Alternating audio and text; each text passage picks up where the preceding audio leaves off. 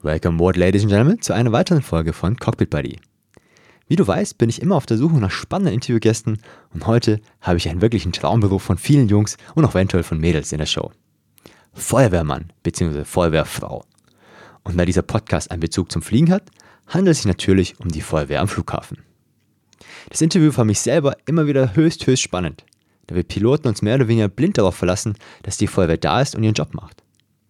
Da wir aber so selten Hilfe benötigen, war es für mich wirklich spannend zu erfahren, wie es auf der anderen Seite wirklich aussieht. Heute ist der erste Advent 2018 und ich bin gerade in Hongkong angekommen. Es ist jetzt genau ein Jahr her, dass ich auf den Jume bin und ich freue mich jedes Mal aufs Neue, dieses schöne und so sichere Flugzeug fliegen zu dürfen. Natürlich gibt es auch Schattenseiten in meinem Job. Zum Beispiel habe ich dieses Jahr das Glück in Anführungsstrichen, Bereitschaftsdienst über Weihnachten zu haben. Sprich, meine Frau Jane und ich werden zusammen nach Frankfurt fahren und dort warten, ob ich gerufen werde oder nicht. Für uns gibt es halt kein Wochenende und keine Feiertage. Viele, die im Schichtdienst arbeiten, kennen bestimmt das Gefühl. Nichtsdestotrotz ist natürlich ein Traumjob, der wie alles im Leben zwei Seiten hat. Genauso wie bei der Feuerwehr. Und darüber wird uns der liebe Alex gleich mehr berichten. Das Interview habe ich wie immer in zwei Teile aufgeteilt, damit die Teile nicht zu lang werden. Und der zweite Teil wird nächste Woche veröffentlicht. Falls du dir einen bestimmten Interviewpartner wünschst oder mal eine gewisse Berufsgruppe im Interview haben, hören möchtest, dann sag mir gerne Bescheid. Hauptsache der Beruf hat einen Bezug zum Fliegen. Ansonsten kannst du mir jederzeit auch andere Fragen zum Thema Fliegen stellen. Wie immer als Rezension per iTunes oder per E-Mail. Ich wünsche dir jetzt viel Spaß beim Hören des Interviews.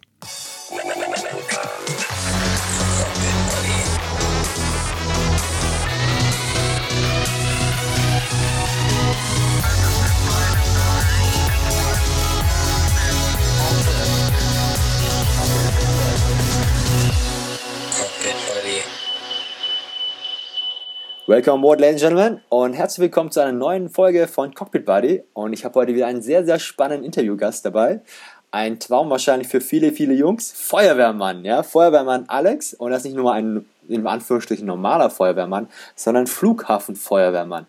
Und wie man dazu kommt und was das alles auf sich hat, das wird uns in diesem Interview gleich verraten. Herzlich willkommen, lieber Alex. Hallo, Subjay. Vielen Dank für die Einladung. Ja, vielen, vielen Dank, dass du hier mit dich dazugeschaltet hast zu dem Interview. Ähm, wir sind ja über den Michael äh, aus den letzten Interviewfolgen, dem äh, Rampage Michael, zusammengekommen und der hat mir quasi dich vermittelt sozusagen, dass du Flughafen Feuerwehrmann bist und nicht nur das, sondern du bist auch noch Ausbilder. Aber lass uns doch direkt einsteigen in das Interview. Äh, magst du dich einfach mal selber kurz vorstellen, wer du bist, äh, woher du gerade kommst und äh, ja, wie, wie deine Ausbildung so gelaufen ist? Ja, gerne. Also ich bin der Alex, bin 35 äh, Jahre alt und bin bei einer großen deutschen Flughafenfeuerwehr und mich hat es jetzt fast zufällig dahin verschlagen. Ähm, ich bin viele, viele Jahre in einer freiwilligen Feuerwehr gewesen in meiner Heimatstadt und habe das immer so parallel zum Studium gemacht und habe da recht viel Spaß dran gehabt. Und ähm, nachdem ich dann mit dem Studium durch war, hat sich dann für mich eine gute Gelegenheit ergeben, äh, eine Feuerwehrausbildung zu machen. Mhm. Ähm, nicht nur als äh, Feuerwehrmann, sondern gleich noch für den gehobenen Dienst bei der Feuerwehr, also so eine zügige Ausbildung, eine Art Trainee-Programm zu einem Einsatzleiter bei der Feuerwehr. Und das mache ich jetzt seit äh, fünf Jahren ungefähr in einem großen deutschen Verkehrsflughafen. Cool, cool. Und ähm, ja, wie, wie kam denn diese Faszination Feuerwehrmann? Ich meine, das ist ja ein Jugend, also ein Kindheitstraum von vielen, vielen Jungs da draußen, denke ich mal, ja. Ich meine, ich habe damals auch drüber nachgedacht, fand das total äh, faszinierend. Und auch heute ist es, glaube ich, immer noch faszinierend für Jungs. Da gibt es sogar eine Cartoon-Serie, glaube ich, Feuerwehrmann Bob oder so heißt das, glaube ich, oder sowas, ja. Wie, wie kam das bei dir dazu? Wie kam die Leidenschaft zum Feuerwehrmann? Ja, das hat sich ganz zufällig ergeben. Äh, irgendwann waren wir bei einem Straßenfest, die Feuerwehr im Stadtteil. Und äh, so bin ich dann da hängen geblieben bei der Freiwilligen Feuerwehr und äh, dann hat es mich so durchs ganze Leben eben durchbegleitet. Und das ist, glaube ich, ähnlich wie mit dem Traumjob Pilot, den du hast, ähm, dass man dann irgendwie davon nicht mehr losgelassen wird und äh, dann irgendwann auch tatsächlich das Glück hat, äh, irgendwann seinen Lebensunterhalt damit bestreiten zu können. Cool, cool. Und du machst es jetzt seit sieben Jahren, sagst du? Genau. Und äh, gibt es da Anforderungen an das Profil Feuerwehrmann kann, oder Feuerwehrfrau? Gibt es ja bei euch auch, denke ich mal, oder? Genau, Feuerwehrfrauen gibt es auch. Heißt es auch so, Feuerwehrfrau? Genau, das heißt Feuerwehrfrau, das heißt Feuerwehrmann. Okay. Ähm, und äh, das, das Wichtigste ist, dass man recht sportlich ist, mhm. dass man äh, teamfähig ist, Denn die Feuerwehr ist kein Job für Einzelkämpfer, sondern das macht man immer gemeinsam mit, mit einer Mannschaft oder einem Team. Und dass man sehr an Technik interessiert ist. Also der, ah, okay. der Ruf des Feuerwehrmanns ist halt sehr, sehr umfangreich. Wir haben ganz viel Technik, ganz viel Equipment auf unseren Fahrzeugen drauf und das muss man natürlich auch alles beherrschen und in einer recht umfangreichen Ausbildung sich eben aneignen. Okay. Ist das dann, wie kann ich mir das vorstellen? Musst du dir dann immer für jeden, für jede Technik musst du dann so eine Art Modul machen, so eine Einweisung oder wie läuft das dann? Also es fängt äh, bei der Feuerwehr mit einer Grundausbildung an. Mhm. Das äh, ist an den großen Flughäfen eben die Ausbildung für hauptamtliche Feuerwehrleute, die ungefähr ein halbes Jahr dauert. Und da kriegt man erstmal wirklich das ganze Handwerkszeug beigebracht. Also wie lösche ich ein Feuer, wie stelle ich Leitern auf, wie schneide ich jemanden bei einem Verkehrsunfall aus dem Auto raus. Und dann gibt's eben noch weiterführende Ausbildung. Dann okay. gibt's bei uns bei den Flughafenfeuerwehren zum Beispiel die Besonderheit, dass es da Lehrgänge für die Flugzeugbrandbekämpfung gibt mhm. oder Lehrgänge für die Flugzeugbergung. Und äh, so wird dann eben dieses äh, Handwerkszeug des Feuerwehrmanns immer weiter erweitert. Und wenn es natürlich ein neues Fahrzeug gibt, äh, braucht man eine Einweisung darauf. Wenn es ein neues Gerät gibt, äh, gibt es eine Schulung dafür. Und äh, das macht den Beruf eben so abwechslungsreich und so spannend, weil es eben auch immer wieder technische Neuerungen gibt, die in unserem Arbeitsalltag Einzug halten und mit denen wir uns dann eben vertraut machen müssen. Ja, das hört sich mega spannend an. Aber dann ist ja die Ausbildung relativ kurz, oder nicht? Halbes Jahr und dann halt noch die Zusatzmodule. Wie lange dauert es, bis du dann wirklich einsatzfähig bist? Also man kann sagen, dass es ungefähr ein, zwischen einem halben Jahr und einem Jahr dauert. Das, äh, man wird ja dann erstmal mit seinem Flughafen noch vertraut gemacht, mhm. ähm, kriegt Einweisungen und das ist immer so das, das Handwerkszeug für, äh, für den Feuerwehrmann. Okay. Voraussetzung dafür ist, dass man schon eine abgeschlossene, in der Regel technische oder handwerkliche Ausbildung eben mitbringt. Mhm. Und ein anderer Weg wäre, der jetzt recht neu ist in einigen Bundesländern, dass man sogar schon als Schulabgänger den Beruf des Werkfeuerwehrmanns über drei Jahre lernen kann. Ah, okay. Also so richtig komplette Ausbildung, okay. Ja. Genau, eine richtig komplette Ausbildung. Okay. Aber man muss nicht vorher zwangsmäßig in der Freiwilligen Feuerwehr gewesen sein, um äh, Flughafenfeuerwehrmann zu werden oder Frau. Nein. Okay. Ich, ja, okay. Ja, ich habe mir immer gedacht, das muss man, man muss schon vorher irgendwie was mitbringen und dann ist es quasi äh, so, so äh, nochmal eine Stufe aufwärts, wenn man Flughafenfeuerwehrmann werden darf oder so. Also es hilft, um das Ganze zu verstehen, aber die Ausbildung richtet sich natürlich erstmal an jeden, der auch noch nie was von Feuerwehr gehört hat. Und ähm, die ist eben viel, viel umfangreicher als bei der Freiwilligen Feuerwehr. Okay. Ja, das glaube ich, das glaube ich, ja. Ja, lass uns doch mal direkt da reinsteigen. Wie, was ist der große Unterschied zwischen äh, Feuerwehrmann und Flughafenfeuerwehrmann? Oder Frau natürlich auch. Also die Besonderheit ist zum einen die, die Technik, über die wir verfügen. Die Fahrzeuge bei einer Flughafenfeuerwehr sind ja riesengroß. Mhm. Ähm, super schnell, sehen ja auch ein bisschen anders aus als ein neues Feuerwehrauto, also ein normales Feuerwehrauto. Und äh, das liegt daran, dass eine Flughafenfeuerwehr ja sehr schnell sein muss. Ja. Ähm, bei einem Notfall oder Zwischenfall mit einem Flugzeug müssen wir ja innerhalb von drei Minuten äh, ausrücken und vor Ort sein und Hilfe leisten und sollten so schnell wie möglich sein, sogar zwei Minuten eigentlich anstreben. Aber drei Minuten ist die gesetzliche Vorgabe, die wir da einhalten müssen. Und das ist natürlich viel, viel schneller als äh, bei einer öffentlichen Feuerwehr, die vielleicht Hilfsfristen von zehn oder zwölf Minuten hat, bis sie einen Einsatzort erreichen müssen. Ja. Also ich, manchmal sehe ich die Jungs ja, aber äh, wie die halt wirklich entlang pacen, ja, und die sind ja wirklich, im, ja, uns hat man das immer gesagt, ihr, ihr seid in zwei oder drei Minuten da im Simulator, genau. sagt man uns das immer. Ihr habt den Fall jetzt noch nie erlebt, dass die Feuerwehr äh, da, da war. Ich wurde mal begleitet, weil wir eine Kleinigkeit hatten. Aber es war, Einsatz war nie nötig. Aber ich weiß, dass ihr da, ihr gebt ja schon ordentlich Gas, ja. Genau, das wissen wir ja auch. Also ja. die, die großen Flughäfen haben ja sehr lange Landebahnen und das sind recht lange Fahrstrecken und dementsprechend brauchen wir halt diese großen und schnellen und leistungsstarken Autos, die bis zu 130 Kilometer pro Stunde fahren, dass wir eben tatsächlich äh, innerhalb von dieser kurzen Zeit dann auch äh, ankommen und löschen können. Wow, ja.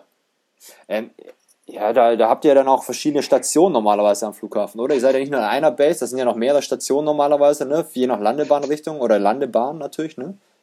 Das hängt eben vom äh, Layout des Flughafens ab. In der Regel hat man an jeder der Landebahnen eine Feuerwache. Dann muss man natürlich von dieser Feuerwache aus im Schutzbereich ähm, jeden Punkt auf den Flugbetriebsflächen eben innerhalb von den 180 Sekunden erreichen. Und wenn das von einer Feuerwache aus nicht möglich ist, dann muss man eben auf dem Flughafengelände auch mehrere Feuerwachen verteilen, die dann halt eben diese Bereiche abdecken. Ja, natürlich, macht Sinn. Ja, perfekt. Ähm, wie, wie kann ich mir das denn vorstellen? Ja, also uns hat man zum Beispiel als Piloten immer gesagt, ihr würdet euch immer, wenn ihr euch ins Auto setzt, dann seid ihr innerhalb von drei Minuten da und ihr werdet euch immer uns von vorne nähern. Ist das korrekt? Das machen wir größtenteils. Also wir haben eine Standardaufstellung, dass wir von vorne an den Flieger ranfahren. Was wir so ein bisschen noch ähm, erkunden müssen in dieser ganz kurzen Zeit ist, ähm, was ist eigentlich an dem Flieger los und ist es wirklich sinnvoll, von vorne ranzufahren? Es könnte vielleicht auch tatsächlich eine Situation geben, wo man sich dann von der Seite oder von hinten nähert. Das hängt wirklich davon ab, was ist an dem Flieger los, brennt es vielleicht schon richtig, wie ist die Windrichtung. Äh, in aller, äh, also normalerweise fahren wir äh, von vorne an und stellen uns dann eben fächerförmig vor eurem Flieger auf. Okay, krass. Ja, lass uns das doch mal durchgehen. So. Also jetzt nehmen wir mal an, ich hatte, ich habe ein hydraulisches Problem. Dann sage ich das der Flugsicherung im Flug, passt auf, ich komme jetzt rein, äh, zum Beispiel jetzt an einem Flughafen in Deutschland und äh, ich habe so ein Hydraulikproblem. Ich weiß nicht, ob ich jetzt äh, die Klappen rausbekomme oder wie auch immer. Und äh, ja, bitte schickt mir die Feuerwehr, falls ich dann irgendwie nicht gescheit bremsen kann oder sonst irgendwas. Also das hat, einer hat nichts mit dem anderen zu tun jetzt, aber ja. nehmen wir mal an, ähm, irgendwie Hydraulikleckage oder sonst irgendwas und ich habe eventuell Probleme im Bremsen und äh, die Feuerwehr soll informiert werden. Dann kriegt, genau. ihr die, dann kriegt ihr einen Anruf von der, von der Deutschen Flugsicherung? Oder wie läuft das denn ab? Ja, so ungefähr. Also an den Flughäfen ist es vorgeschrieben, dass es ein gemeinsames Alarmierungssystem gibt, dass also die Flugsicherung den Alarm auslösen kann oder die Feuerwehr oder die Verkehrsleitung. Und in dem Fall wäre es jetzt so, dass eben der äh, Kontrollturm dann eben den Alarm auslöst. Und die Feuerwehr macht sich dann auf den Weg, stellt sich eben an der Landebahn auf einem der Rollwege schon mal auf, geht also in einen Bereitstellungsraum, um eben die Anfahrtszeit zu verkürzen. Und wir warten dann letztendlich drauf, dass sie eben landet und würden euch in der Zwischenzeit dann auch schon mal anbieten, dass wir ready for contact sind. Also auf der Feuerwehrfrequenz eben mit euch sprechen würden, werden, sobald ihr dann am Boden seid. Ja, das ist die 2155, ne? Genau. genau. Ja, die ist ja in Deutschland überall so. Ja. Genau. Ähm, ich weiß gar nicht, im Ausland ist das gar nicht so, ne? Soweit ich weiß. Es gibt so ein paar Frequenzen, das sehe ich dann immer in diesen äh, Informationen von Flughäfen. Aber viele Flughäfen haben die Informationen gar nicht bereit für uns. Manchmal eine Telefonnummer, aber selten. Ich finde es eigentlich sehr cooler Standard, dass es in Deutschland einfach eine Frequenz gibt, wo man euch erreichen kann. Und dann spreche ich direkt mit dir persönlich, als äh, mit dem Einsatzleiter von der Feuerwehr. Genau, dann sprichst du mit dem Einsatzleiter von der Feuerwehr, der eben dann für diesen äh, Abschnitt des Schadensortes verantwortlich ist. Das hängt jetzt ein bisschen von der Größe des Flughafens ab, ob der jetzt auf einem von den großen Autos direkt sitzt oder ob der vielleicht ähm, mit so einem kleinen Einsatzleitfahrzeug dann ähm, da steht und den ganzen Einsatz eben ähm, rund um deinen Flieger koordiniert. Okay, okay. Ja, das ist total spannend für mich. Also auch als Pilot für total spannend, ja. ja klar. Äh, zu wissen, äh, wie, wie, die, wie die Abläufe da bei euch sind und wie schnell das geht und wie, wie warum nicht. Ähm, manchmal gab es auch mal Fälle, ich, wie gesagt, ich wurde einmal schon begleitet, obwohl wir gar keine richtig, wir hatten gesagt, wir haben so ein kleines technisches Problem mit der deutschen Flugsicherung, aber dass wir ohne Probleme landen können. Ne? Das kann ja mal passieren, dass äh, irgendwie ähm, so ein kleines System jetzt irgendwie muckt, sag ich mal, und wir sagen, okay, wir haben jetzt so ein kleines Problem, wir brauchen jetzt fünf Minuten, um das abzuarbeiten und dann landen wir ganz normal. Aber dann drückt da gefühlt für mich als Pilot einer da oben auf dem Kontrollturm auf den roten Knopf und dann kommt die Feuerwehr. Egal was ist, ob wir sagen, ob wir sie brauchen oder nicht. Ja? Und dann ist immer die Frage, ähm, wer zahlt dafür? und äh, wie, ist es dann immer so, dass ihr bei jeder Kleinigkeit, sobald da jemand auf den roten Knopf drückt, dann müsst ihr parat stehen, dann kommt ihr automatisch? Obwohl wir sagen, wir brauchen die euch gar nicht? Also so ein bisschen Einsatz gibt es dann halt einfach nicht. Also entweder haben wir halt ähm, Notfall, den ihr dann deklariert oder nicht. Mhm. Und ähm, wir stehen dann lieber einmal mehr bereit für den Fall, dass doch irgendetwas nicht funktioniert, als dass wir dann eben Zeit verlieren würden, dass ihr einen Bruch macht und wir dann erst von der Feuerwache aus losfahren müssen. Okay. Äh, und zum anderen Teil der Frage, wer zahlt das eigentlich?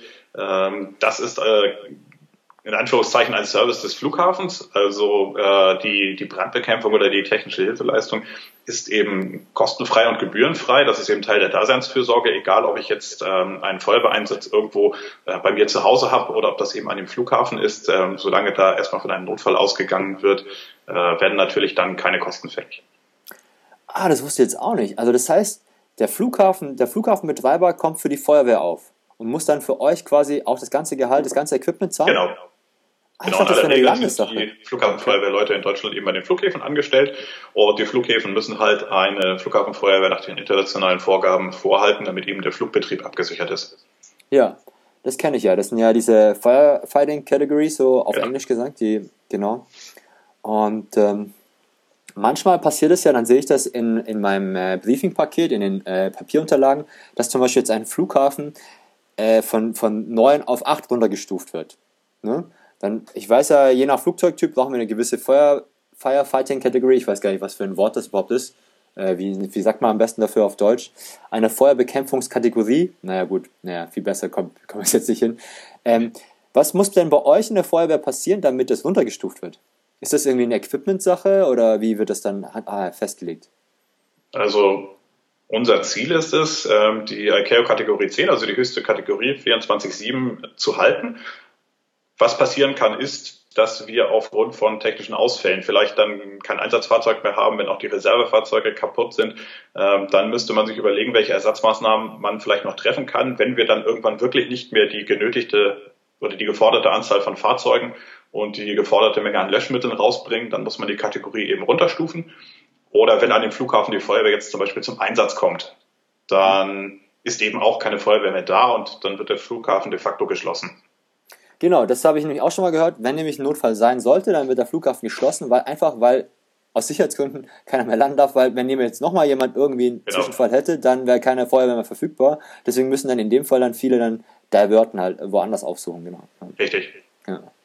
Und mh, mm, jetzt, äh, äh, ihr, ihr seid nicht in der Lage, zwei oder ist es abhängig, zwei Zwischenfälle zu handeln, äh, abzubehandeln, abzuarbeiten, je nach äh, Größe des Fehlers? Oder ist es auf jeden Fall, sobald ein Zwischenfall ist, dann ist vorbei? Also das kommt immer ganz darauf an, wie der äh, Flughafen eben ausgestattet ist. Hat er eine Feuerwache, hat er zwei Feuerwachen? Wie arbeiten die dann auch zusammen? Und wenn man jetzt einen, einen richtigen Crash hätte, wo beide Feuerwachen zum Einsatz kommen, dann können wir eben keine Fire Protection mehr sicherstellen und dann hätten wir die ICAO Kategorie 0 eben und okay. dann wird der Flugbetrieb eingestellt. Ja. Okay, das heißt, in dem Fall, wenn halt ein Anruf kommt, dann wird dann sofort festgelegt, okay, brauchen wir ein oder beide oder alle? Und dann wird dementsprechend dann auch, auch äh, sofort dann die Meldung rausgeben, okay, wir können jetzt keinen mehr weiteren angeben, annehmen. Das heißt, dann wird der Flughafen geschlossen. Das läuft dann völlig automatisch vom Einsatzleiter aus, oder wie?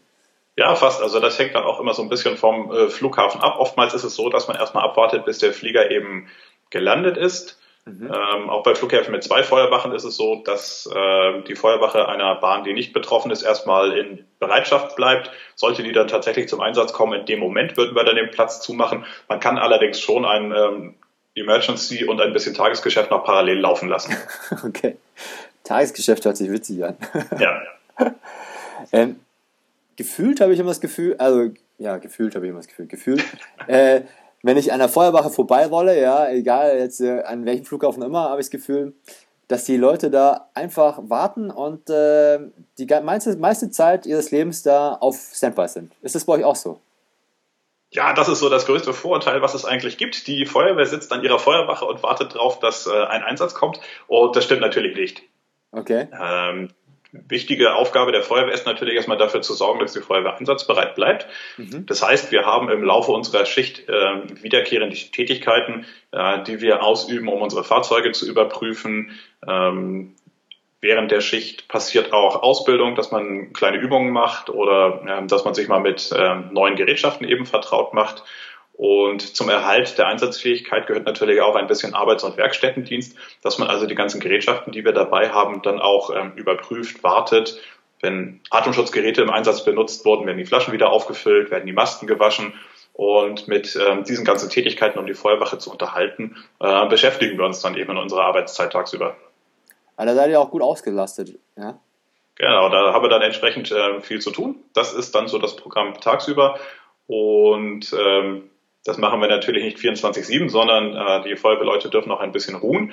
Wir haben auch Bereitschaftszeit und in der Bereitschaftszeit ähm, gehen wir dann Sachen nach wie Sport zum Beispiel oder dann auch tatsächlich mal das berühmte Warten auf den Einsatz äh, in, im Fernsehsessel zum Beispiel oder nachts dann halt auch ähm, das Ruhen.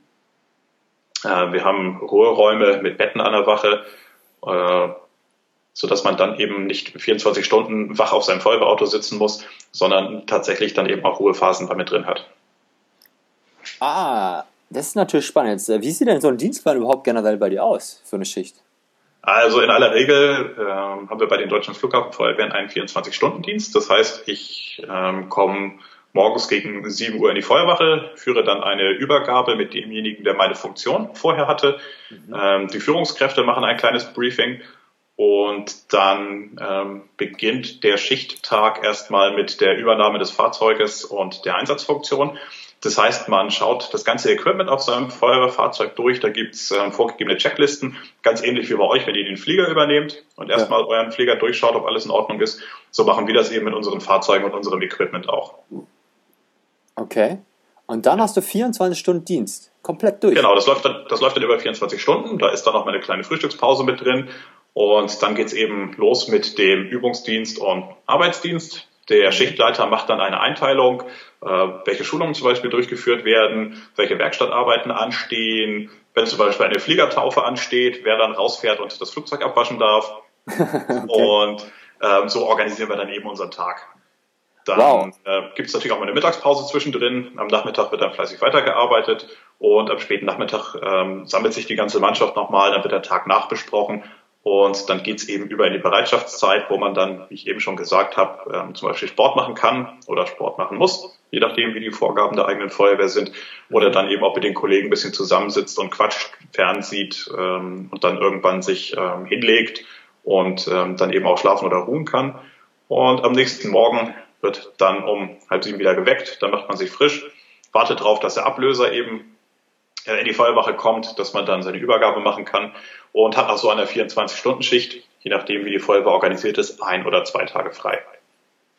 Wow, das ist ja okay. Ich habe ich hab gedacht, das wäre anders geregelt mit Schichtbetrieb, aber wenn ihr 24-Stunden-Dienste habt, ist ja schon, das ist ja auch schon krass, ja. Wenn, wie muss ich mir das vorstellen? Ähm, teilt ihr euch dann die Pausen auf? Oder seid ihr da eigentlich, wenn ihr 24 Stunden vor Ort seid, dann seid ihr eigentlich permanent auf Standby, oder? Wenn jetzt mal ein Einsatz kommen würde, dann müsstest du genau. deine, deine, deine Buttersemmel, äh, Buttersemmel irgendwie in die Ecke pfeffern und dann dich sofort reinstürzen in die, in die Uniform quasi oder in den Anzug vielmehr und dann ab ins Auto, oder nicht, oder?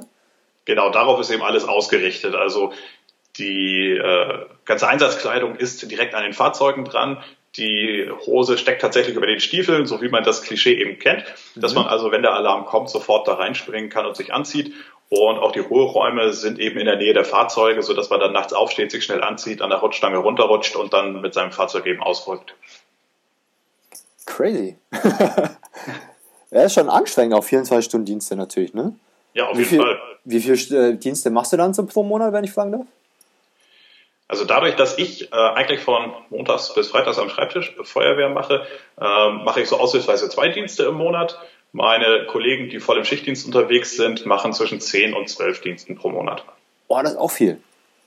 Also schon viel. Aber ich meine, das sind ja 12 mal 24 Stunden, das ist schon, ja, schon viel. Ja.